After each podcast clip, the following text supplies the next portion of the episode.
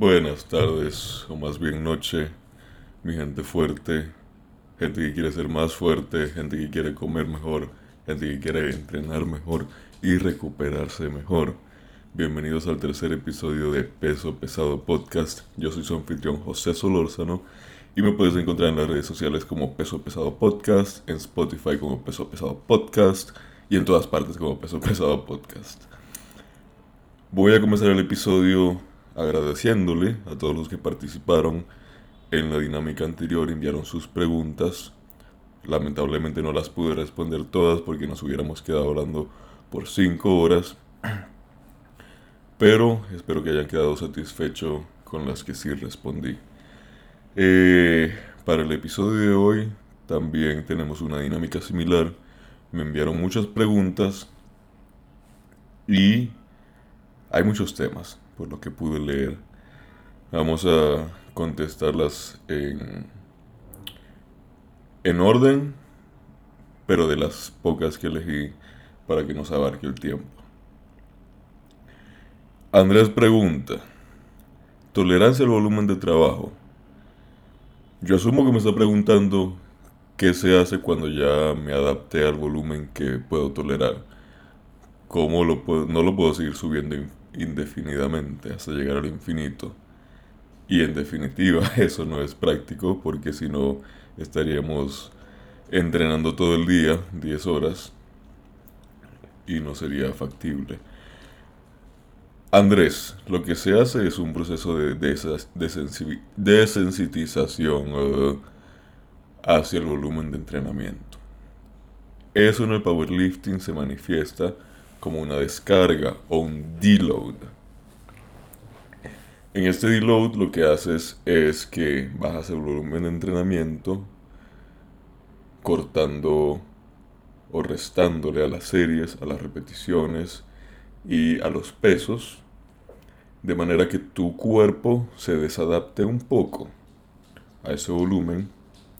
Este proceso puede durar entre una desde el, caso más común hasta tres, un caso más agudo.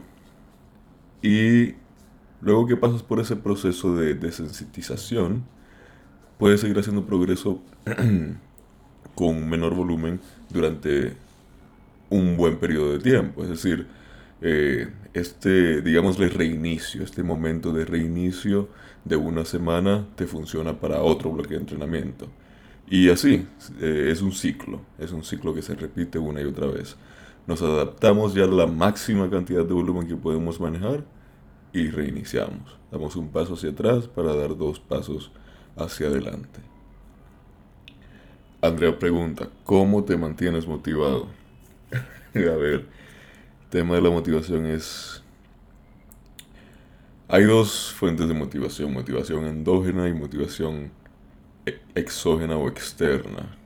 Para la motivación interna, lo más importante es tener muy claro cuáles son tus metas, hacia dónde quieres llegar.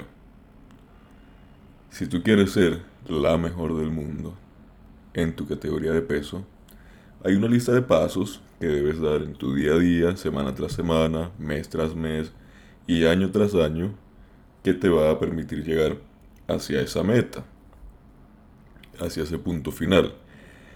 Tener esa meta muy claramente definida y tener los pasos pequeños, diarios, semanales y mensuales que tienes que dar muy definidos es lo que te va a permitir mantenerte motivada de manera interna.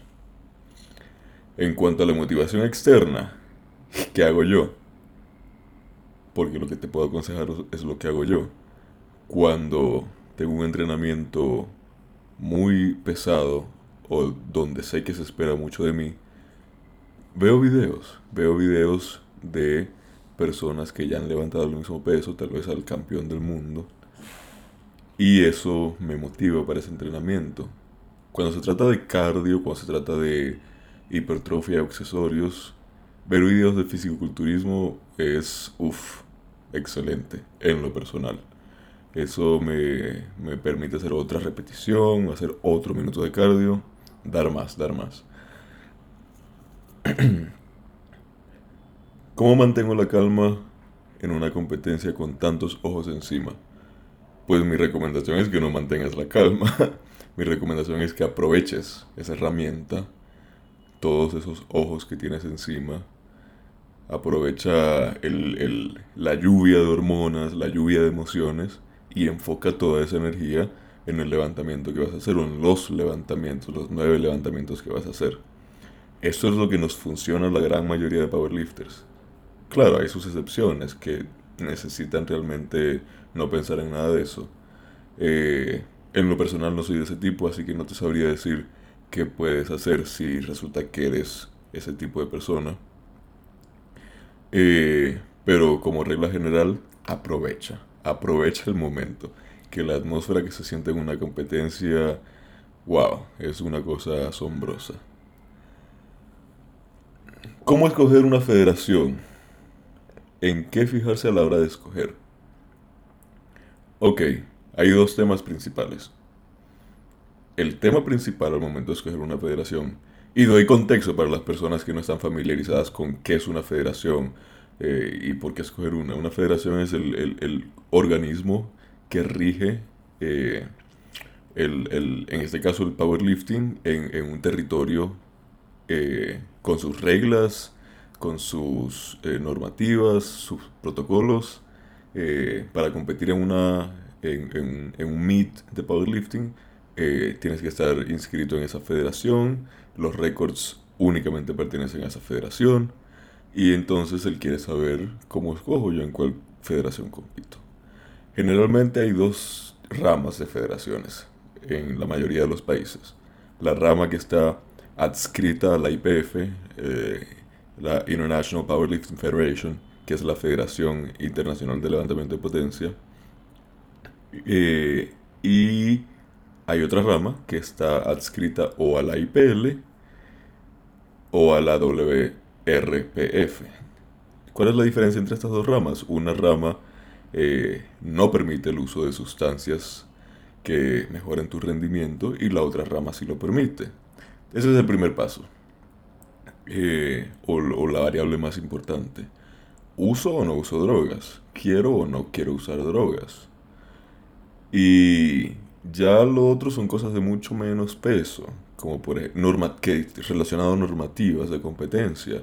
Eh, o al equipo que se usa para la competencia. ¿Se usa monolito o se usa barra de peso muerto versus barra de peso muerto versus barra rígida? Eh, se permite poner la punta de los pies en bench o tengo que poner el pie completamente plano. Pero esas son cosas muy secundarias que no, no hacen ni deshacen a un atleta. Lo principal, eh, para responder tu pregunta de manera concreta, es eh, el uso de, drogas. Esa es la, lo que debes considerar al momento de escoger tu federación. Más allá de eso no hay mucho mucho de qué elegir, porque no existe gran variedad de federaciones. Solamente en la mayoría de los países o la IPF o la IPL, más nada. Eh, ¿Cómo volver de una lesión? Muy buena pregunta. Lo importante de cómo navegar una lesión o cómo navegar cuando tengas algo lastimado es considerar qué tan grave estoy para saber qué tanto dejar de hacer. Ese es el punto clave. ¿Qué pasa? Si tienes una fractura, tienes un disco eh, mal ubicado en la columna, algo grave, tienes que dejar de entrenar de inmediato para no dañar tu cuerpo de una manera que sea irreversible. Y mientras más pequeña sea la molestia, porque no quiero utilizar la palabra lesión, porque raramente nos lesionamos como powerlifters, pero mientras más pequeña sea la molestia, entonces es menos lo que tienes que dejar de hacer. De hecho, si la molestia es muy nueva, y aclaro, la mayoría de las molestias que nos ocurren a los powerlifters es, se denomina eh, lesión, que la, la palabra lesión suena muy fuerte, pero es Lesión por sobreuso. Sobreutilizamos una articulación. Sobreuso en el contexto de que estamos entrenando más de nuestra capacidad de recuperación. Nuestro entrenamiento está por encima de nuestra capacidad de recuperación, de manera crónica, por un largo periodo de tiempo. Cuando eso ocurre, entonces estamos susceptibles a, una, a un sobreuso de esta articulación, tendón, grupo muscular, etc.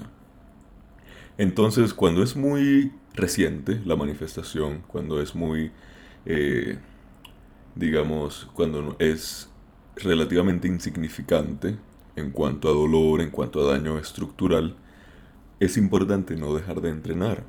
Porque entonces aparte de que tienes la molestia o el pequeño daño, entonces aparte estás desadaptando a la articulación o al tendón a la carga.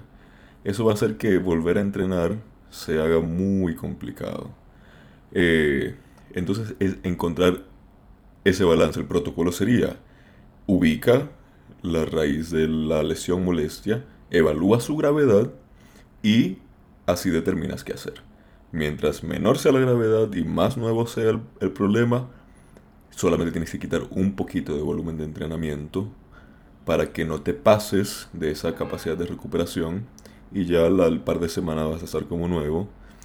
Y mientras más grave sea la lesión, eh, más te vas a acercar al otro lado del espectro de totalmente dejar de entrenar. Entonces, independientemente sea el caso, ¿cómo vuelvo de la lesión luego de ya haber pasado el proceso de recuperación? Entonces, es volver a incorporar el volumen original del entrenamiento de manera progresiva, no de golpe, sino de manera progresiva. Y nos aseguramos de calentar bien, de hacer todas las aproximaciones eh, debidas y semana tras semana volver, agregamos una serie, una repetición hasta volver a nuestro volumen de entrenamiento óptimo. No acelerarnos, no volver de golpe. El powerlifting y su transferencia a otros deportes. ¿Es útil o no? ¿Y por qué? El powerlifting es... o la transferencia del powerlifting hacia otros deportes es totalmente inexistente.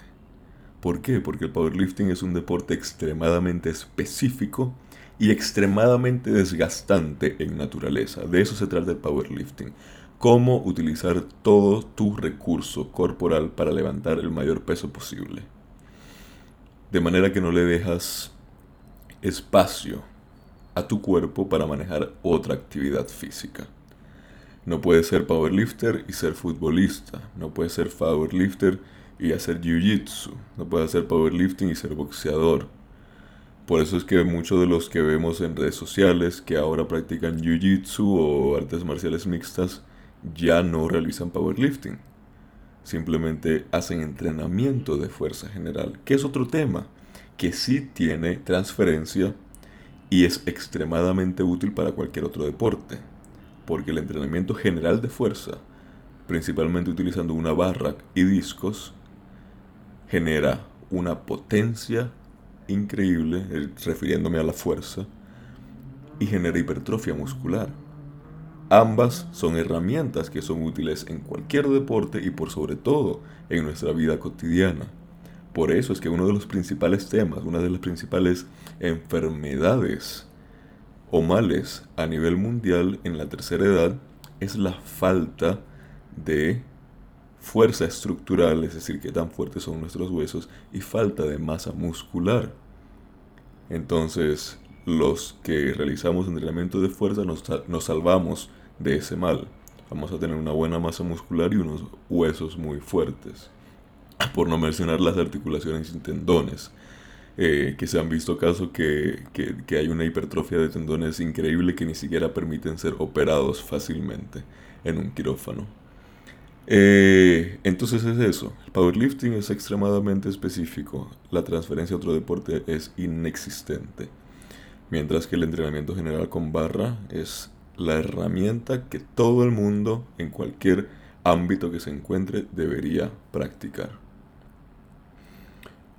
Dieta baja en carbohidratos. Eh, asumo que pregunta dieta baja en carbohidratos aplicado al powerlifting. Mala idea, si eres powerlifter, hacer dieta baja en carbohidratos, porque los carbohidratos es la principal fuente de energía. Eh, si eres una persona eh, que en general busca salud, eh, entonces es una herramienta válida. ¿Por qué? Por dos motivos. Uno, la... Tres motivos. Uno, la apariencia física. Una persona que no come carbohidratos no retiene líquidos. Eh, te vas a ver mucho más seco. Eso es atractivo. segundo, la fatiga mental relacionada al consumo de carbohidratos no la vas a tener. Cada vez que consumimos carbohidratos, todo el proceso digestivo libera unas hormonas y activa procesos corporales que nublan nuestra capacidad de concentración. Eh, entonces nos salvamos de eso, vamos a ser mucho más activos y productivos. Y eh, tercero, la carga que no estás colocando en tus riñones y en tu hígado. Al no comer carbohidratos se puede considerar como un proceso de desintoxicación. Entonces, cosas muy positivas en dejar de comer carbohidratos. Lamentablemente, es una herramienta esencial para poder realizar un deporte o para poder construir fuerza en el powerlifting. Em, ¿Cuáles serían los beneficios de practicar powerlifting? ya se lo respondí a la otra pregunta. El único beneficio de practicar powerlifting es ser bueno en powerlifting. Alejandro pregunta, powerlifting sin ayuda económica, ¿cómo progresar sin instructor? No entiendo bien esa pregunta, Alejandro. El powerlifting es, una, es un deporte que no requiere ayuda económica. Eh, ¿Cómo progresar sin instructor? No puedes progresar sin alguien que te realice la, programación, sin alguien que estructure tu entrenamiento, que le dé forma a tu entrenamiento. Entonces, si no tienes un instructor externo, tienes que tú encargarte de ser tu propio instructor, aprendiendo con todos los recursos que tenemos en línea a nuestra disposición para educarnos sobre cómo se progresa la fuerza, cómo se elabora o estructura una, una planificación de sobrecarga progresiva, etcétera, etcétera. Todas estas herramientas están a tu disposición en línea. Ubica el coach más famoso el que más te llame la atención, que veas que sus atletas progresan mucho y lee su contenido, lee sus artículos, ve sus tutoriales en YouTube, escucha su podcast, compra su libro y así tú vas a tener las herramientas de tú ser tu propio coach, de tú ser tú la persona que, que, que estructure tu entrenamiento. ¿Cómo lograr exprimir el máximo esfuerzo? Cero repeticiones en, reserva, en el entrenamiento. Bueno, en el entrenamiento eso no se hace. Porque son ideas contradictorias eh, de base. ¿Por qué? Porque manifestar el máximo esfuerzo requiere un proceso de eliminación de fatiga que es lo contrario totalmente a entrenar o al proceso de fatiga que se genera durante el entrenamiento. ¿Qué te quiero decir con esto? Que para alguien demostrar su repetición máxima, su máximo esfuerzo, poder manifestar todo lo que es capaz de levantar, tiene que estar desfatigado, tiene que haber reducido su volumen de entrenamiento, manteniendo su adaptación para poder manifestar su fuerza máxima. Y eso no ocurre en el entrenamiento, porque por definición el entrenamiento es un proceso constante de acumulación de fatiga y construcción de fuerza. Entrenando construimos fuerza, pero esa fuerza no la podemos demostrar mientras estamos en periodo de entrenamiento, porque también estamos acumulando fatiga. La fatiga enmascara la fuerza si tu, máxima fuerza en el entrenamiento, en este periodo de 8 meses de entrenamiento, fue 5 repeticiones con 200 kilos, no quiere decir que tu fuerza máxima sea 210 kilos, por ejemplo. Porque no sabes cuál es tu fuerza máxima hasta que no disipes la fatiga y no seas capaz de manifestarlo. Entonces, ¿cómo lograr exprimir el esfuerzo máximo de entrenamiento? No lo haces esperas a que no estés en entrenamiento y ahí lo demuestras. En una competencia, en una prueba de fuerza o como sea que se vaya a manifestar esa demostración. Es bueno usar fármacos para tratar insomnio. o para la apnea del sueño al tener gran musculatura. Bueno chicos, esto es un tema muy común en el mundo del deporte, en los deportes que se relacionan a, masa aumentada de, musculatura, se da lo que se conoce como apnea del sueño obstructiva. Y eso quiere decir que se, bloquean nuestras vías respiratorias mientras dormimos, nuestra faringe generalmente, y no, no puede pasar el aire. Eso hace que ronquemos, que no, entremos a un periodo, a un eh, estado de sueño profundo y que potencialmente nos despertemos sin ni siquiera darnos cuenta mientras dormimos.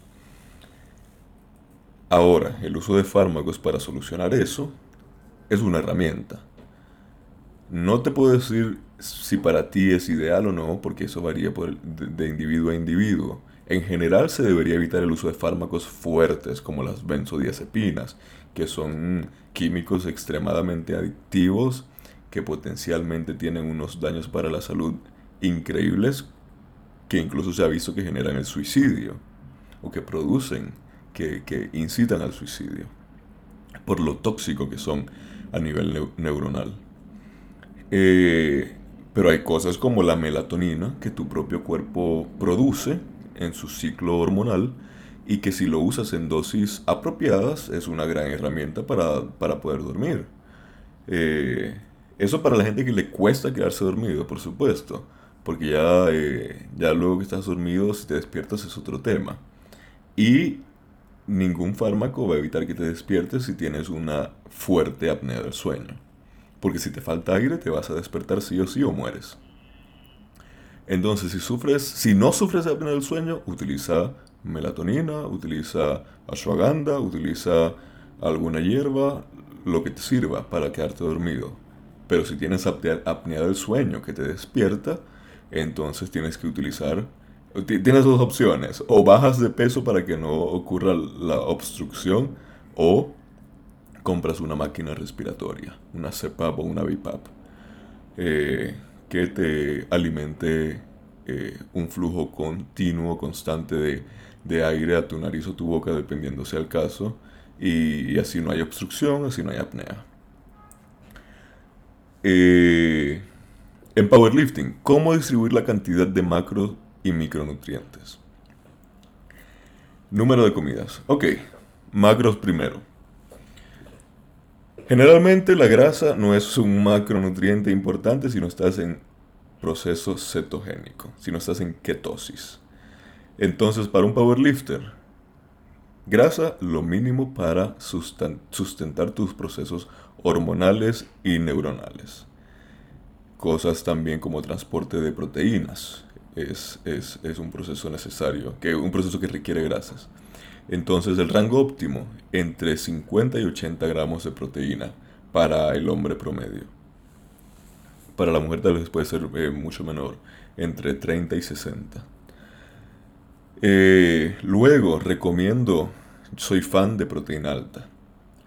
Eh, no solamente, pues por, infinitos motivos. El tema de la saciedad, el tema del, efecto termogénico, el, tema de optimización de la hipertrofia, porque la literatura todavía a esa altura no nos dice cuál es la cantidad distribuida a lo largo del día más óptima para construir músculo.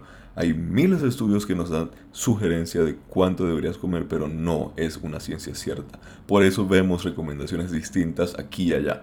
Todos dicen algo distinto. Eh, en lo personal, soy fan de proteína alta, recomiendo entre 2 y 3 gramos de proteína por kilo de peso corporal.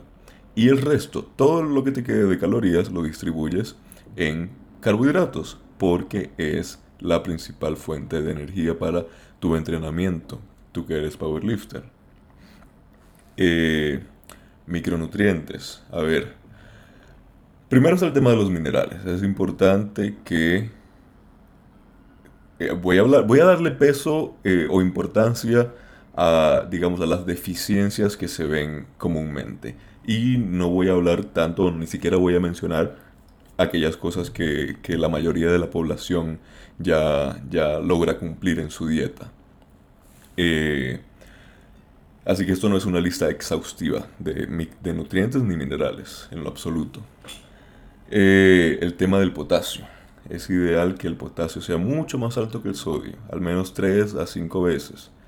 Eh, eso quiere decir, tengo una dieta rica en papas, brócoli, espinaca, pollo, carne, pescados, nueces, fuentes de potasio.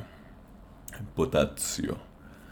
Em, eh, hay mucha deficiencia de magnesio. Les recomiendo a los que puedan conseguir, eh, los que puedan adquirirlo, eh, entre 500 miligramos y un gramo de magnesio al día, separado en dos dosis, porque si consumes en una sola dosis muy alta te puede causar malestar estomacal pero el magnesio es una herramienta muy importante en la hidratación. Ya sabemos que nuestro cuerpo es 80% agua y todos los procesos que realizamos están relacionados a la hidratación y los líquidos. Si no estamos bien hidratados, nada en nuestro cuerpo, desde el sueño hasta la construcción muscular, hasta nuestros procesos hormonales, nuestro estado de ánimo, emociones, etc., pare de contar, todo lo que existe está relacionado a que también hidratados estamos. Eh, zinc, deficiencia de zinc. Es importante que observes el zinc, el hierro y eh, el calcio, que es otro mineral, otro electrolito que debes estar eh, saciando en tu dieta del día a día. número de comidas. Mira, el número de comidas, la literatura no te dice si es mejor una o si es mejor diez comidas. Hay gente que logra ser campeón mundial comiendo una vez al día y hay gente que logra ser campeón mundial comiendo diez veces al día. Porque la verdad pareciera que ambas, eh, que ambas funcionaran. Entonces mi recomendación es lo que a ti mejor te funcione, lo que le agrade más a tu estómago, a tu horario y a tu estilo de vida. Esa es la cantidad ideal de comidas que debes hacer. Eh, y esta regla aplica para todo, no solo para el número de comidas. La gente me pregunta cuál es el mejor entrenamiento, cuál es la mejor comida, cuál es la mejor X, Y o Z. Y la mejor es la que te funcione, la que se adapte a ti, lo que puedas hacer. Porque si lo mejor es algo que no puedes hacer, entonces no es lo mejor para ti. Por definición. ¿Alguna importancia tendría el cardio en el powerlifting? Por supuesto que sí, especialmente si eres una persona que no hace cardio. Si eres un, powerlifting que, un powerlifter que tiene mucho tiempo sin hacer cardio. Recuerden que para construir músculo, para construir fuerza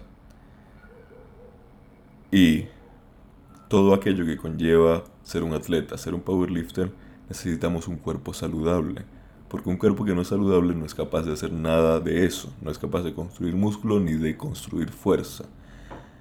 Y un prerequisito para ser un cuerpo saludable es tener un buen corazón. Eso facilita todos nuestros procesos. Y un mal del que sufren muchos powerlifters es la presión arterial alta, la tensión arterial alta. ¿Por qué? Porque comemos mucho sodio, comemos mucho carbohidrato, somos personas pesadas para nuestra altura, aguantamos la respiración mientras entrenamos, etcétera, etcétera. Una cantidad de variables que hace que seamos hipertensos generalmente. Y cuando eres una persona hipertensa, por accidente, tus procesos corporales no son óptimos no es un cuerpo saludable, no es un cuerpo que sea bueno en construir músculo, no es un cuerpo que sea bueno en construir fuerza, no es un cuerpo que sea bueno en nada. Entonces, ¿por qué es una herramienta útil en el powerlifting, el cardio?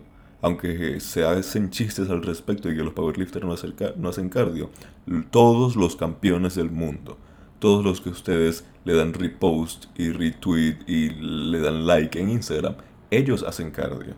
El que no haces cardio eres tú.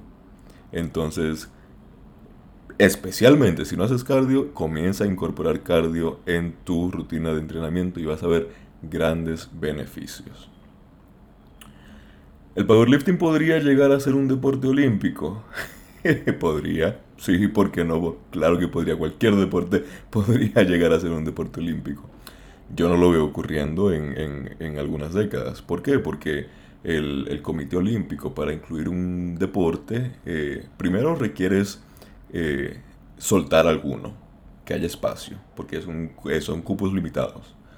Eh, segundo, el proceso de, votación para ver cuál tiene prioridad. Ya hay una lista de espera. Y luego eh, el Comité Olímpico hace un juicio y un proceso de votación también interno para, para determinar cuáles, cuáles van a ir. Es un, es un proceso de, mucha, eh, de muchos pasos, es un proceso muy complicado y hay muchos deportes de mucha más demanda que están esperando desde hace mucho tiempo. Entonces podría totalmente, sobre todo si el powerlifting sigue con su con el, el progreso que ha dado en cuanto a popularidad pero también hay muchos deportes que, vienen antes. Entonces hay que esperar algunas décadas y ver qué pasa. Eh, ah, y el tema de las drogas es otro, es otro punto. Tú sabes que en, las Olimpiadas no se pueden utilizar drogas. Y el powerlifting se está, mm, se está yendo por una corriente que, de, abuso de drogas. Entonces eso ya lo complica aún más. Eh, Pana, sobre la planificación del entrenamiento y dosis de fármaco. Sos el mejor. Gracias. No, los mejores son ustedes que me motivan a hacer este podcast y que envían sus preguntas para que yo las responda y conversemos. Eh, planificación de entrenamiento.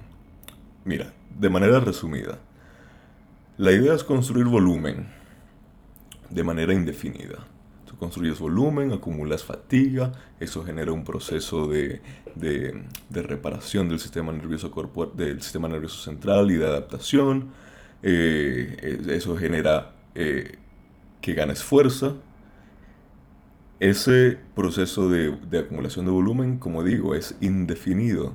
¿Hasta cuándo? Hasta que sepas cuándo quieres probar tu fuerza. Generalmente eso para un powerlifter ocurre cuando hay alguna competencia en la que quiere participar.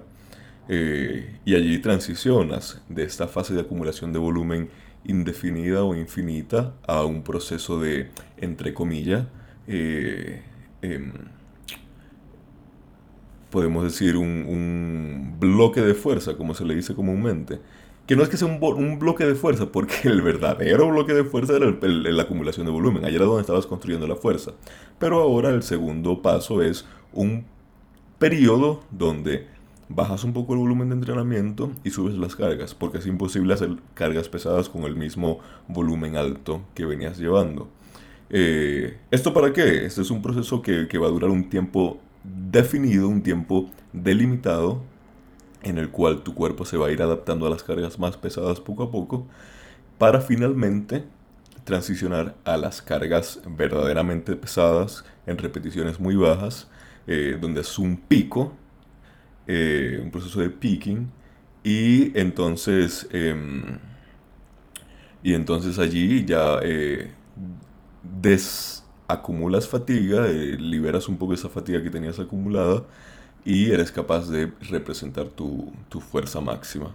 Entonces es eso, en resumen, acumula volumen todo lo que puedas hasta que te decidas competir y transicionas en un bloque de fuerza hacia un volumen intermedio con cargas pesadas y luego un bloque de preparación donde las cargas son aún más altas, el volumen es aún menor y, y entonces te vuelves capaz de representar toda la fuerza que construiste durante el periodo de volumen.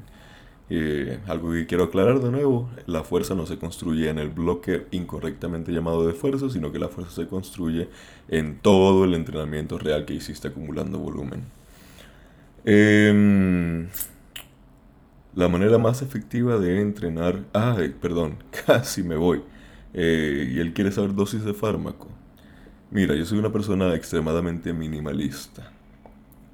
Y opino que la gente nada más debería utilizar hormonas que produzca su propio cuerpo. Eh, entonces, ya que ustedes están tan desesperados, porque esa pregunta me la hicieron muchas veces ya que ustedes están tan desesperados en saber de fármacos y dosis, entonces mira, te doy un protocolo a seguir si tú quieres embarcar en ese mundo. Idealmente te vas a buscar un doctor para esto, pero como yo sé que no lo van a hacer, eh, entonces pues háganlo de manera experimental ustedes mismos por su cuenta. Lo que sí les recomiendo es que compren medicina, por favor, no busquen cosas underground, no busquen cosas de que, les vendió el, primo de tu tío allá que sacó de un cajón, eh, o que te vendió el entrenador sospechoso de SmartFit. Eh, sino que usa medicina, anda en la farmacia y pide testosterona. Eh, entonces, quieres embarcar en ese mundo, comienza con 150 miligramos de testosterona durante un año. Vas a ver un progreso increíble que no te esperabas. Luego, cuando ya no te dé resultado, sube a 200. Vas a ver progreso increíble que no te esperabas. Luego, ya deberías ser un man de 100 kilos, extremadamente muscular y fuerte, porque eso es lo que te va a permitir esa dosis por un tiempo prolongado de uso. Y sube a 250, ya que eres un man bien grandote y fuerte que ya no te sirve 200. Ya como pasas de 250, no es buena idea subir la dosis porque no es mantenible en el tiempo. Ya comienzas a hacer lo que se llama como Blast and Cruise. Blast and Cruise es simplemente un periodo donde subes las hormonas hacia niveles bastante altos y bajas de nuevo para hacer cruise durante todo el tiempo que no estés en ciclo y repites una y otra vez. Es decir, eso sería algo como ya cuando, ojo, esto ocurre únicamente cuando ya llegas a 250 miligramos de testosterona, cuando ya tienes muchos años de progreso utilizando. Empezaste en 150, terminaste en 250 y ya no puedes subir más y ser saludable. Allí, luego de mucho tiempo, si comienzas el Blast and Cruise. Eh, y se vería algo como un blast o un ciclo de 350 miligramos de testosterona por tres meses y vuelvo a bajar a 250 o incluso vuelvo a bajar a 200 para recuperar mi salud. Repites una y otra vez durante varios años hasta que tu ciclo ya no sea 350, sino que tu ciclo sea 500, 700, 1000 si ya pesas 150 kilos. Puedes utilizar otras drogas si no soportas los efectos secundarios de la testosterona pero siempre te recomiendo que sean cosas que genera tu propio cuerpo. Eso le facilita mucho a tus órganos, eso le, facilita mucho a tu cerebro. Utiliza nandrolona, de, decanoato de nandrolona, otra cosa que tu cuerpo genera en cantidades muy muy pequeñas, pero lo genera. Eh, pregnenolona, DHA, cosas que genera tu cuerpo. Eh, si ya después y ojo, voy en orden, en orden de ocurrencia en la vida de alguien que quiere usar esteroides. Eh, si ya no te sirven esas cosas que genera tu propio cuerpo, ya tienes 10, 15, 20 años eh, haciendo progreso y ya, ya definitivamente no te sirve nada, em, entonces puedes utilizar otras cosas que no, que no produzca tu cuerpo, puedes utilizar pero ojo, que, que sean, repito, por favor, medicina. Eso quiere decir que sean cosas que vendan en la farmacia. Probablemente tengo que buscar en otros países si lo envías al país donde vivas. Eh, puedes utilizar eh, Primobolan, puedes utilizar Oxandrolona, puedes utilizar Proviron, tal vez puedes usar Boldenona y Kipois. Si eso no es de uso humano, es de uso veterinario, pero al menos lo puedes conseguir de grado farmacéutico. Em, porque lo, utilizan las veterinarias, pues, para los perros y otros animales. Pero que sea revisado por eh, algún, alguna institución de salud, alguien que se, que se encargue de corroborar que todo siga su protocolo. Eh, alguien me preguntaba en estos días, ¿Por qué utilizar cosas de la farmacia únicamente y no utilizar cosas de Cooper Pharma? ¿Por qué no utilizar cosas de, de, de Mutant? ¿Por qué no utilizar X, Y o Z laboratorio que se ve en Colombia? Y la respuesta es muy sencilla. No fueron creados en un laboratorio farmacéutico. No sabes si es lo que te dicen que es. No sabes qué aceite utilizaron porque no te lo dicen. No sabes qué aceite utilizaron para eh, almacenar esos, esas drogas. no sabes si es un aceite, aceite que, le que te causa alergia y ahora tienes que ver cómo haces para desintoxicarte, ir a la, a la sala de emergencias. No sabes si fue infectado porque no fue realizado en un laboratorio, no sabes si se contaminó, si te va a causar una infección, si te va a causar una enfermedad más grave. Y si nada de eso, esas cosas malas que afectan tu salud te preocupan, entonces preocúpate por el hecho de no saber si en verdad es la dosis que te están diciendo, si te dicen que es 200 y en verdad lo que trae es 100. Eh, muchos, muchos motivos por el cual no deberías utilizar cosas de laboratorios underground, sino que deberías utilizar cosas únicamente de la farmacia. Eh, preguntan, habla más de química, no hay nadie hablando de eso. Bueno, ya hablamos un poco de química, ya les di un protocolo allí para que se armen una idea de cómo progresar utilizando química durante unos buenos 20 años. Tal vez, o muy seguramente porque los veo muy interesados, vamos a seguir hablando de cosas más específicas, menos generales en los próximos episodios. Eh, Andrea pregunta, la manera más efectiva de entrenar los femorales. La manera más efectiva de entrenar los femorales es eh, activando eh, o, alcanzando el mayor estiramiento. E, esto aplica para cualquier músculo, alcanzando el mayor estiramiento posible de ese grupo muscular. Em, porque mientras más estiramiento, más mayor rango, no solamente el, mayor rango de movimiento, que es cierto, mientras mayor estiramiento, más rango de movimiento, pero el hecho de estirar máximamente un músculo está demostrado en la literatura que eso produce mayor estrés, que eso produce mayor hipertrofia, que hacer... Eh, eh, eh, lo que les quiero decir es que el hecho de estirar por completo, eso genera un estrés mucho mayor a no, a no llegar al, al, al momento final del rango de movimiento. Entonces cualquier movimiento que estire máximamente un músculo es la manera ideal de entrenarlo. En el caso del femoral, va a hacer cualquier movimiento de extensión de cadera donde pueda echar la cadera hacia atrás lo más posible. Por ejemplo, se podría decir que uno de los mejores ejercicios para entrenar femoral sería em, un peso muerto romano, donde te enfocas en llevar la cadera totalmente hacia atrás. Bueno, ya tenemos bastante tiempo hablando. Eh, tal vez algunas de las preguntas que faltan las más interesantes las hablamos en el siguiente episodio. Y eso es lo que vamos a hacer. Si llegaste hasta este punto del podcast, vas a enviárselo a un amigo, le vas a tomar una captura y me la vas a enviar en Instagram. Y así vas a estar participando por la entrega de un premio que les voy a dar. Eh, ya saben, Instagram, Peso Pesado Podcast, Spotify, Peso Pesado Podcast, todas las otras plataformas de podcast, Peso Pesado Podcast también. Eh, entonces comparte esto con todas las personas que les puede interesar. Les vuelvo a agradecer por todas sus preguntas, por su participación, por todos los comentarios y feedback que me han dado. Eh, los aprecio mucho y nos vemos en el próximo episodio, el episodio ya 4 de Peso Pesado Podcast.